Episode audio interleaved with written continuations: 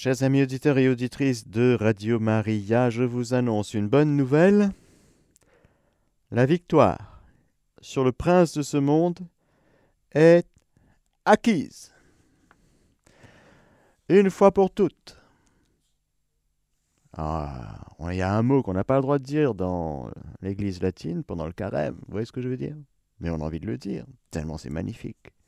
La victoire sur le prince de ce monde est acquise une fois pour toutes à l'heure où Jésus se livre librement à la mort pour nous donner sa vie. C'est comme ça qu'il nous faut regarder l'heure de Jésus, où Jésus se livre librement à la mort pour nous donner sa vie. C'est le jugement de ce monde, et le prince de ce monde est jeté bas. Il se lance à la poursuite de la femme, mais le prince de ce monde n'a pas de prise sur elle.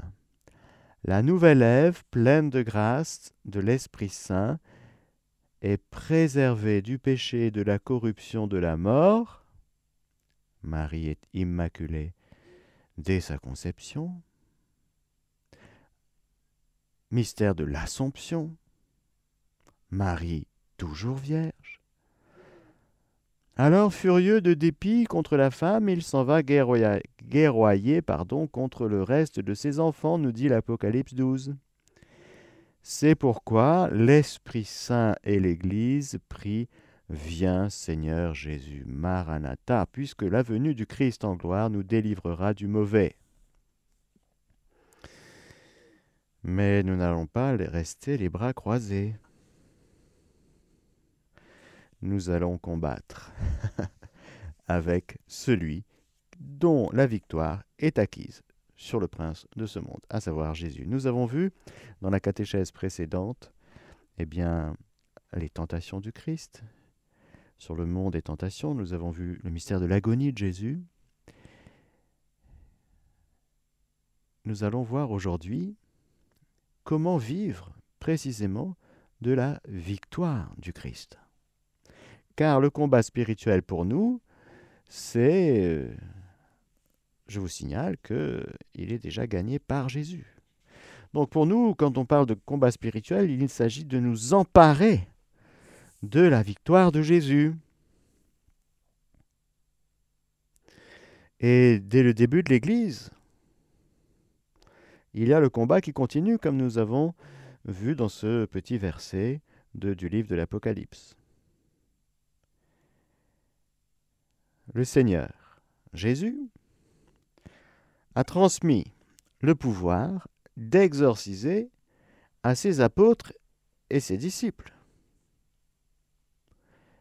Et cette tradition fonde encore aujourd'hui l'efficacité des exorcismes de l'Église aujourd'hui.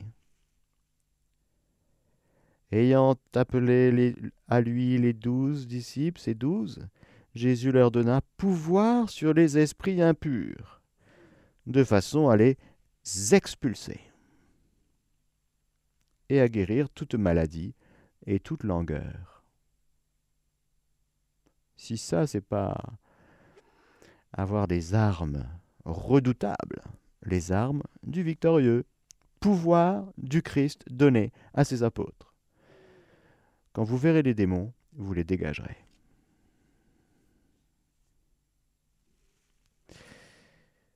En Luc, il gravit la montagne, Jésus, et il appelle à lui ce qu'il voulait. Ils vinrent à lui, et il en institua douze pour être ses compagnons et pour les envoyer prêcher avec pouvoir de chasser les démons.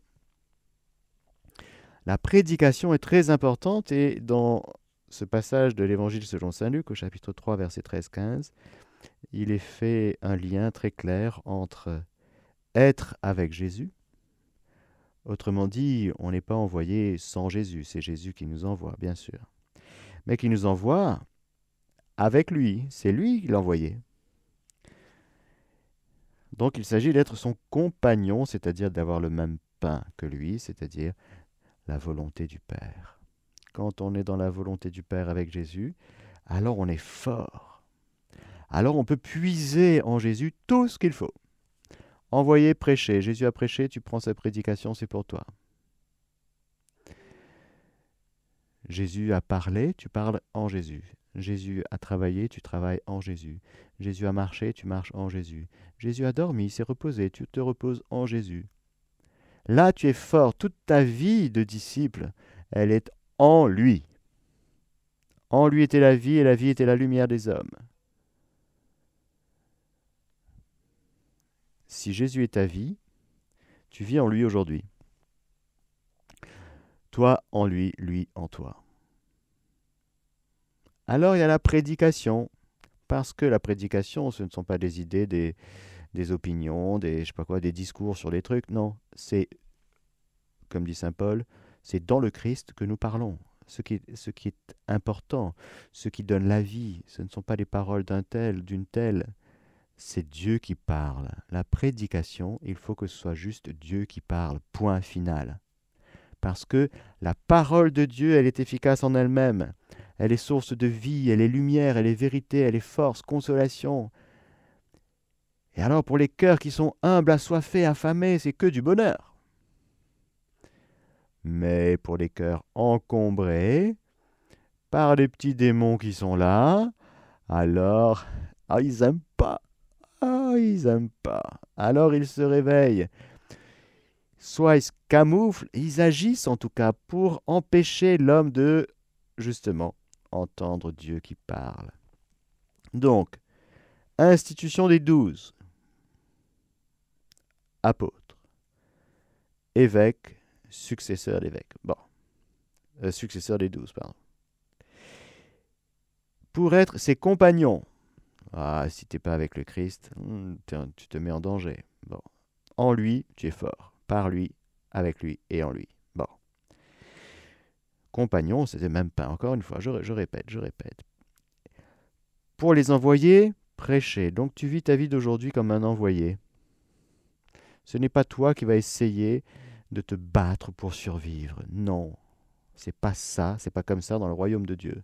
Dans le royaume de Dieu, tu ne te bats pas pour survivre tu vis de la vie du Christ. Tu as tout dans le Christ. Donc tu vas puiser dans le Christ. Tout ce qu'il faut, non pas pour ta survie, mais pour ta vie. Jésus n'est pas venu pour donner la survie. Il est venu pour donner la vie en abondance, en surabondance, parce que précisément, le diable, il aime bien nous voir ramper comme le serpent.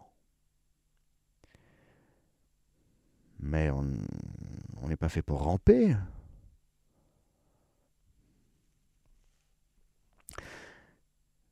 Prêcher avec pouvoir de chasser les démons. La prédication peut faire sortir les démons. Et quand ils sortent, on les dégomme. voilà, on les dégage. Pourquoi? Parce qu'on a le pouvoir. Mais oui, ce n'est pas nous qui faisons notre petit ministère, notre petite sauce, c'est euh, Jésus qui donne le pouvoir et l'autorité, son autorité, son pouvoir, sa force, son exorcisme. Alors vous comprenez, bah bien sûr que ça marche.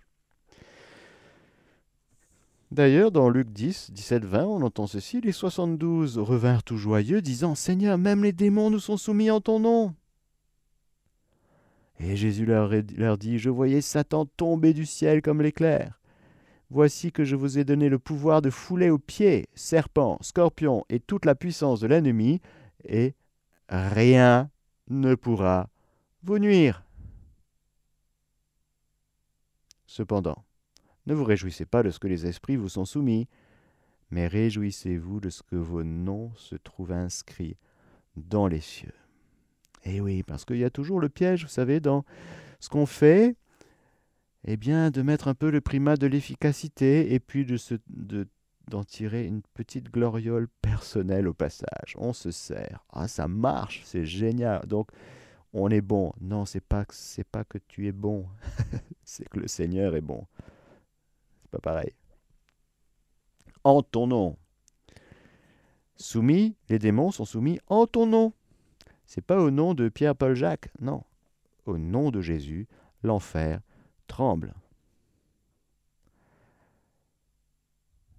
Et les disciples, même les 72, ils ont expérimenté ça. Non seulement que Jésus est fort, mais que, en fait, dans l'envoi de Jésus qui leur est fait, eh bien, ils se mettent, dans le nom de Jésus, à expulser les puissances sataniques, et ça marche. Et nous voyons, frères et sœurs, dans les actes des apôtres, les premiers chrétiens, ils y vont carrément. À Jérusalem, dans Actes des apôtres chapitre 5, on voit ça. Par les mains des apôtres, il se faisait de nombreux signes et prodiges parmi le peuple. Ils se tenaient tous d'un commun accord, sous le portique de Salomon, et personne d'autre n'osait se joindre à eux, mais le peuple célébrait leur louange.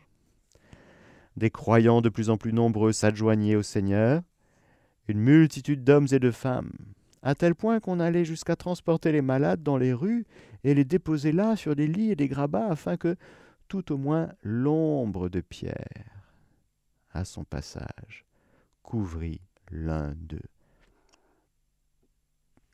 Rappelez-vous ce passage que je vous ai euh, ah oui, je vous ai lu ça euh, hier dans la prière de guérison et l'intercession de Saint Marc. C'était magnifique.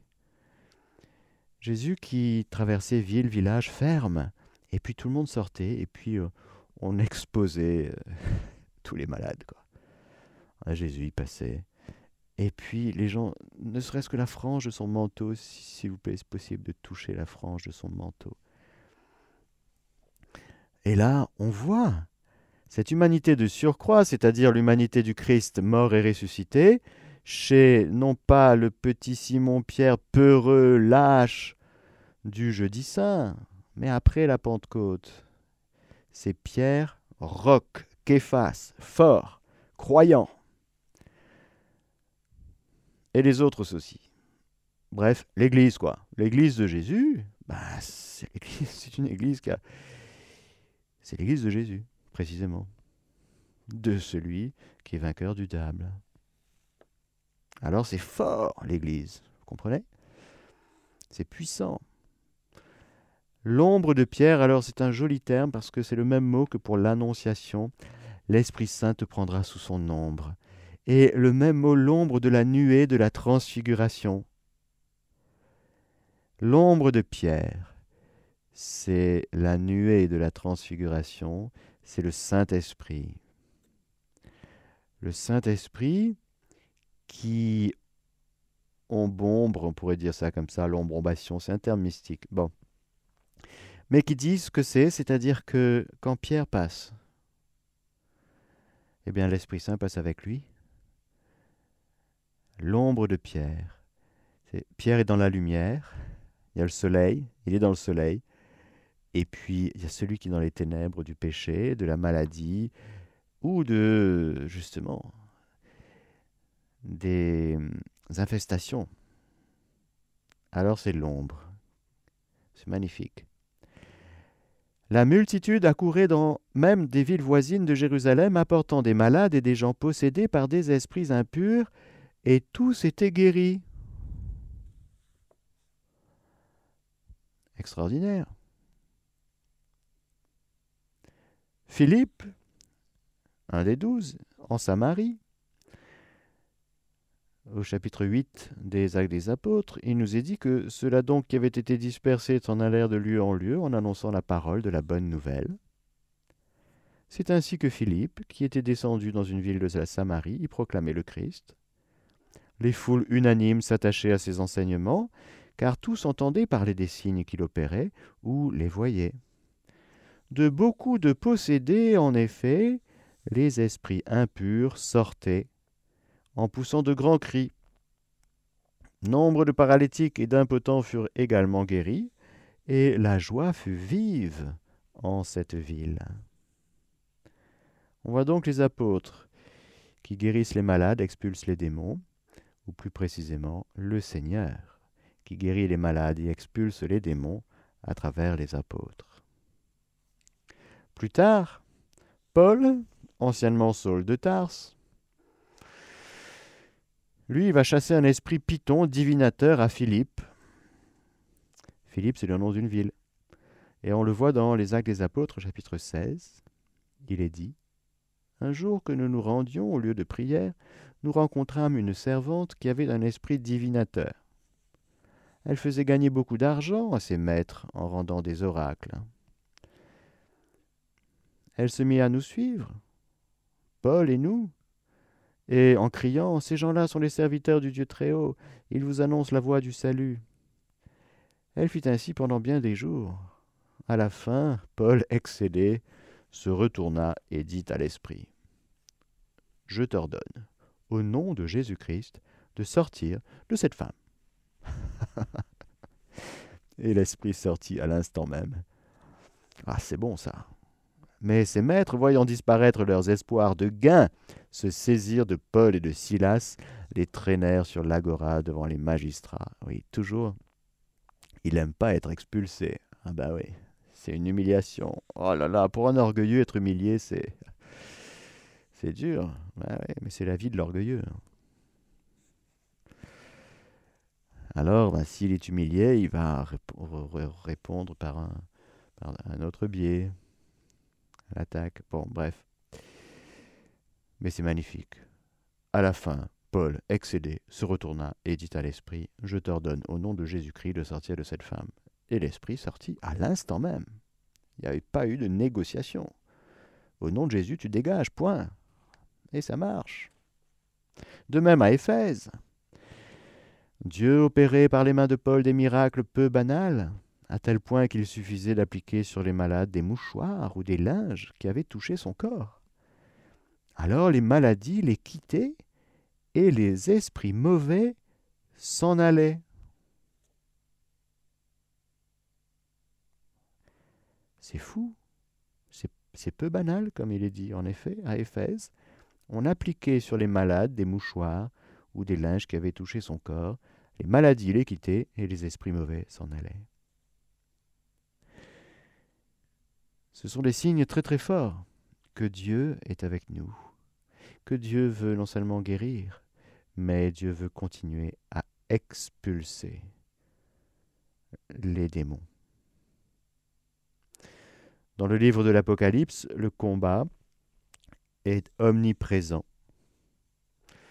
Contre les églises, dans le deuxième et troisième chapitre, dans le chapitre 9, par exemple, avec le cycle des trompettes. Dans le chapitre 12, peut-être plus connu, le diable apparaît encore plus impressionnant avec le dragon qui guerroie contre la femme et l'enfant mâle. Et dans ce chapitre 12, jusqu'au chapitre 20, ce dragon donne sa puissance, son trône et une grande autorité à la bête qui monte de la mer. Il une bête qui monte de la mer, qui est probablement l'Antéchrist, bien qu'il ne soit pas nommé. C'est le temps où le démon sort son armada pour déployer toute sa puissance au maximum pour nuire aux hommes. Ce sont les temps où nous sommes. Il faut bien comprendre que le livre de l'Apocalypse est écrit pour notre temps. Il y a la bête de la mer. Il y a la bête de la mer qui vient des abîmes marins, qui, selon la pensée biblique, vous savez, la mer, c'est le séjour des démons. Ils n'aimaient pas trop la mer. Symboliquement, c'est un peu, on ne sait pas ce qu'il y a en dessous, quoi. Bon, d'accord, on pêche des poissons, mais il y a beaucoup d'inconnus, il y a des monstres marins. Et cette bête qui vient symboliquement du monde païen personnifie l'idéologie du dragon. La mer, donc, c'est le monde païen qui a ses idéologies. La bête de la terre, dans le chapitre 13, elle est différente de la première. Elle personnifie un système sociologique ayant pour but de transposer l'idéologie démoniaque en un univers de valeurs de la société. Tiens donc. Elle représente les valeurs judéo-chrétiennes perverties qui fondent une théologie du culte démoniaque nommé faux prophète, cette deuxième bête est porte-parole de la bête de la mer. Une société avec des valeurs. Ça vous parle? Quand je vous dis que le livre de l'Apocalypse est écrit pour notre temps, il y a la bête de la mer, toutes les idéologies du monde païen, bêtes de la terre, ces idéologies ne doivent pas simplement être des idéologies parmi tant d'autres, ça doit transformer les sociétés, présentées comme des valeurs, des valeurs, toujours. Le diable présente les choses à raison de bien. Oui, c'est bien les valeurs, la liberté, hein euh, la fraternité, euh, la sécurité, euh, la santé. Bref, trois petits points, vous pouvez continuer. Et le diable, il singe Dieu. Et comme Dieu est Trinité, il y aura le dragon et les deux bêtes, bêtes de la mer, bêtes de la terre. Bref, tout est caricaturé tout le temps. Par exemple, il y aura la cité de Babylone qui va singer la cité sainte de Jérusalem. Le livre de l'Apocalypse, je ne vais pas détailler là-dedans, mais nous raconte ce combat justement entre les puissances sataniques qui euh, imprègnent les esprits des hommes et qui mènent au fond un immense combat contre la femme et son enfant mâle. Le livre de l'Apocalypse raconte cette victoire. Ce combat est la victoire de l'agneau parce que c'est l'accomplissement de cette prophétie de Genèse 3.15. Je mettrai une hostilité entre toi et elle, entre son lignage et le sien. Tu lui toucheras le talon, mais son lignage t'écrasera la tête. Le livre donc de l'Apocalypse, et c'est le livre de la victoire de l'agneau. Pour nous donc, après avoir montré que dès le début de l'Église, c'est l'Église de Jésus, vainqueur, il y a cette dimension où les chrétiens doivent affronter les puissances sataniques, mais avec la victoire de Jésus en eux. C'est comme ça que nous affrontons ce que nous appelons le combat spirituel. Ce serait une grave erreur que de vouloir combattre, entrer dans le combat spirituel à partir de nous et à partir de nos misères, à partir de nos faiblesses. Certes, nous pourrons arriver à fumer deux cigarettes par jour au lieu de cinq. Alors on se disait, c'est bon, j'ai gagné en vertu. Oui, c'est pas mal.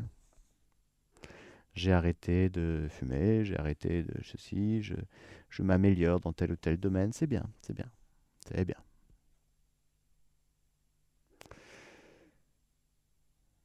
Mais vous comprenez que nous sommes appelés à vivre le combat spirituel à partir d'un autre point d'origine, à partir de ce Jésus que nous avons vu sur le mont, que nous avons scruté sur le mont des tentations, que nous avons médité à Gethsemane, que nous contemplons dans sa passion, dans sa mort et sa résurrection, et dans sa victoire. Tout le temps. Il n'est que vainqueur. Donc, lorsque nous avons, nous chrétiens, Jésus en nous, nous sommes priés de vivre au nom de Jésus toutes choses. Et lorsque nous expérimentons les tentations, eh bien, comme nous disons dans le Notre Père, nous nous adressons au Seigneur, notre Père qui est aux cieux, déjà que ton nom soit sanctifié sur la terre comme au ciel. C'est-à-dire, je veux vivre de ta paternité, pour faire court. Fais-moi vivre davantage de ta paternité. Enracine-moi dans ce lien filial avec toi, Père. Fais-moi grandir dans ce lien filial. Parce que dès que je quitte un petit peu la maison du Père, qu'est-ce qui se passe? Oh là là, ben je vais claquer mon héritage avec des filles. C'est-à-dire, je vais me retrouver isolé dans des buissons, dans des lieux arides, dans des déserts, fragile, faible, malade, abandonné, nostalgique, mélancolique, souffrant, et puis à manger une, nourriture de cochon. Donc ça ne convient pas pour un fils du Père, pour une fille bien-aimée du Père. Comment ça se fait que tu sois arrivé là? C'est que tu as quitté la maison, tu es parti? Tu es parti parce que ça a été ton choix aussi, il faut bien l'avouer, frères et sœurs. Que nous posons des choix. Le fils prodigue, il a dit, donne-moi maintenant la part d'héritage qui me revient. Anticipe sur la succession. Avant ta mort, je veux mon héritage.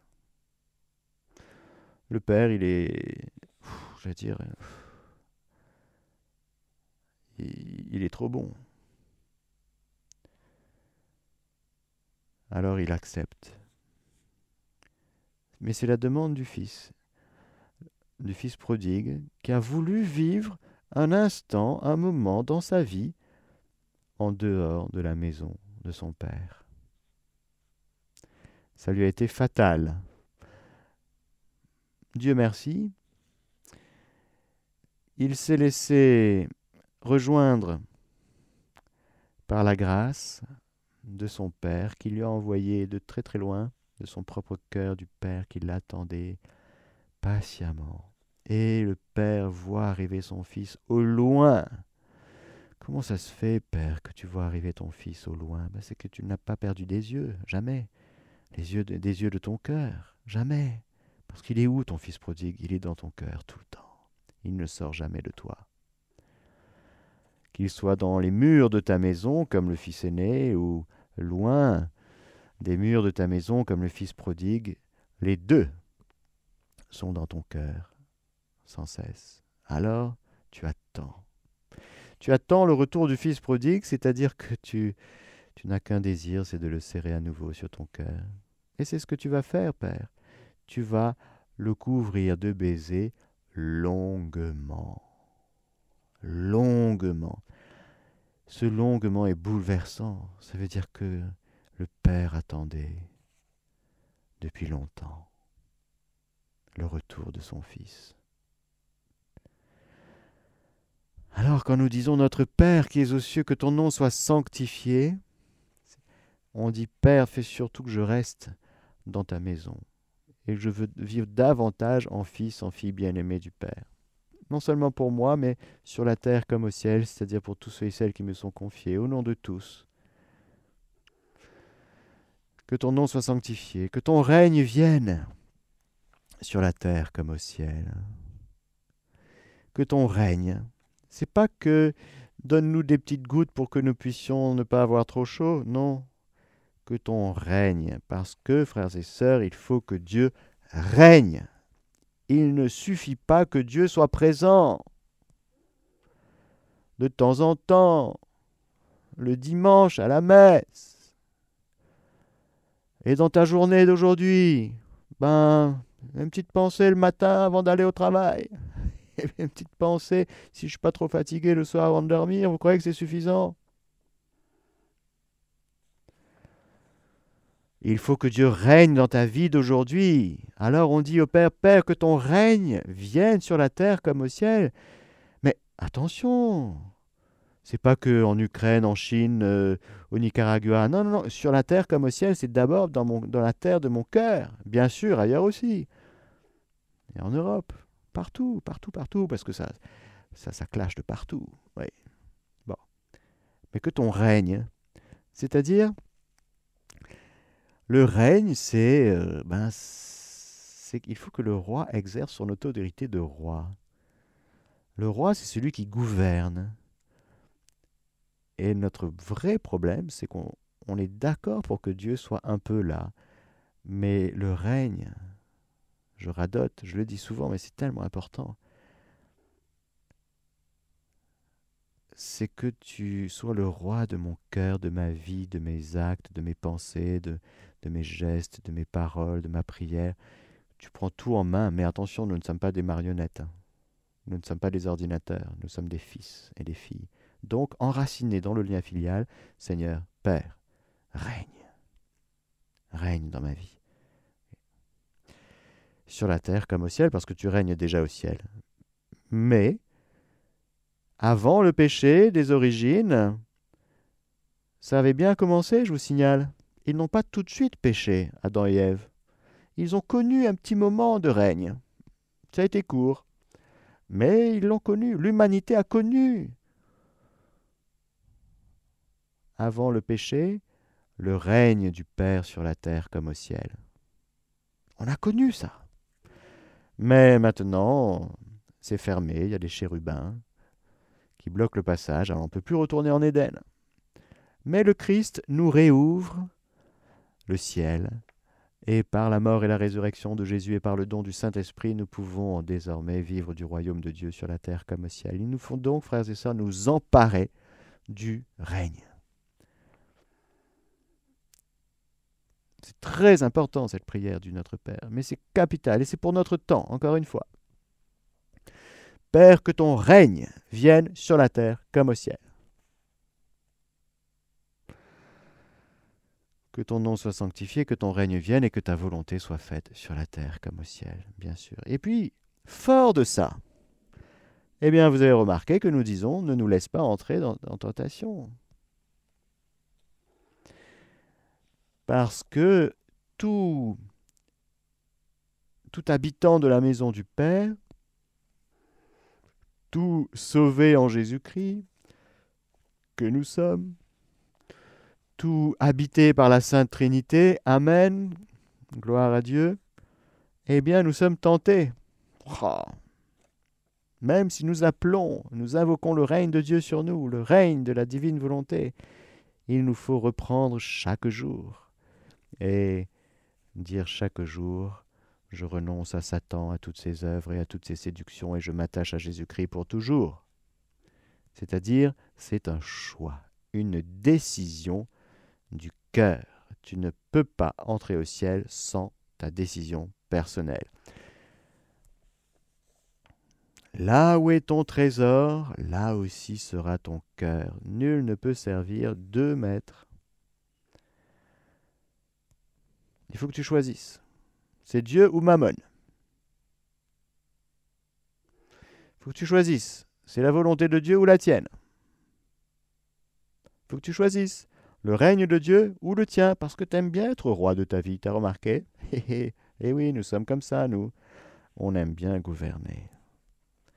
On aime bien gouverner sa vie, c'est-à-dire faire ce qu'on veut.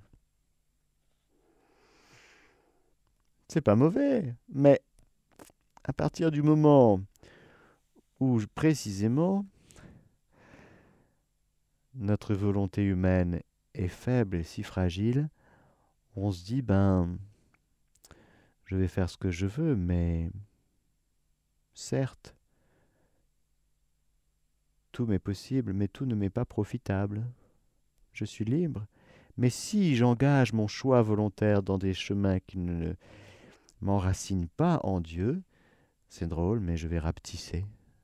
Mon univers va, devenir de plus en plus étroit et je vais devenir esclave. Je vais me lier à des choses qui me tirent vers le bas. Et petit à petit, ben, je vais faire un peu le grand écart entre ce pied qui est dans la maison du Père et ce pied que je suis en train de laisser de l'autre côté partir. Je vais me faire mal. Et il y aura un combat. Oui, il y a un combat. Il y a un combat parce que tu dois choisir. Nous devons choisir. Bien sûr, l'Esprit Saint vient à notre secours et aucune tentation ne nous est, survenue qui passe à la mesure humaine. Dieu est fidèle, il ne permettra pas que vous soyez tentés au-delà de vos forces, dit Saint Paul. Avec la tentation, il vous donnera le moyen d'en sortir et la force de la supporter c'est-à-dire qu'il faut repérer que nous sommes tentés. On le repère davantage si on est ancré dans la maison du Père, dans le cœur de Dieu, dans notre cœur avec Dieu. Là, on voit l'ennemi arriver. Si on est dans la cité sainte de Jérusalem, image de notre cœur, citadelle imprenable, avec des veilleurs en faction. Des veilleurs pourquoi? Vigilate. Restez vigilants, restez éveillés. Le diable rôde et cherche à détruire sa proie, à manger sa proie. Alors il va venir, il va venir essayer d'attaquer la citadelle. Alors, est-ce que notre citadelle est imprenable ou pas? Alors, si nous sommes des veilleurs, si nous sommes avec Dieu, on voit l'ennemi qui arrive. Si on est complètement englué dans nos passions, on se dit encore une de plus, euh, envoyez la sauce, Madame la Marquise, pas de problème. Mais si on est avec Dieu, on se dit, hum, attention, je le vois arriver. il a une tenue camouflage, mais je le vois quand même, parce que j'ai un radar exceptionnel.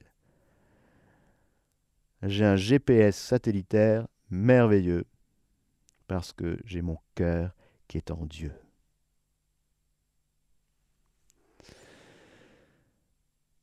Or, un tel combat, nous dit le catéchisme, paragraphe 2849, et une telle victoire ne sont possibles que dans la prière. C'est par la prière, c'est par sa prière que Jésus est vainqueur du tentateur dès le début, et dans l'ultime combat de son agonie. C'est à son combat et à son agonie que le Christ nous unit dans cette demande à notre Père. La vigilance du cœur est rappelée avec insistance dans plusieurs passages de l'Évangile, en communion à la sienne. La vigilance est garde du cœur. Et Jésus demande au Père de nous garder en son nom dans sa prière sacerdotale dans l'Évangile selon Saint Jean, chapitre 17. Garde-les en ton nom. L'Esprit Saint cherche à nous éveiller sans cesse à cette vigilance. Plusieurs passages du Nouveau Testament en parlent chez Saint Paul, Saint Pierre. Cette demande ne nous laisse pas entrer en tentation, j'entends. Cette demande prend tout son sens dramatique par rapport à la tentation finale de notre combat sur terre. Elle demande la persévérance finale. Le Seigneur nous dit dans Apocalypse 16, verset 15, Je viens comme un voleur. Heureux celui qui veille. Amen. Je vous donne la bénédiction du Seigneur. Que le Seigneur Tout-Puissant vous bénisse, le Père, le Fils et le Saint-Esprit. Amen. Chers auditeurs de Radio Maria, c'était la catéchèse du Père Mathieu que vous pouvez réécouter en podcast sur notre site internet www.radiomaria.fr.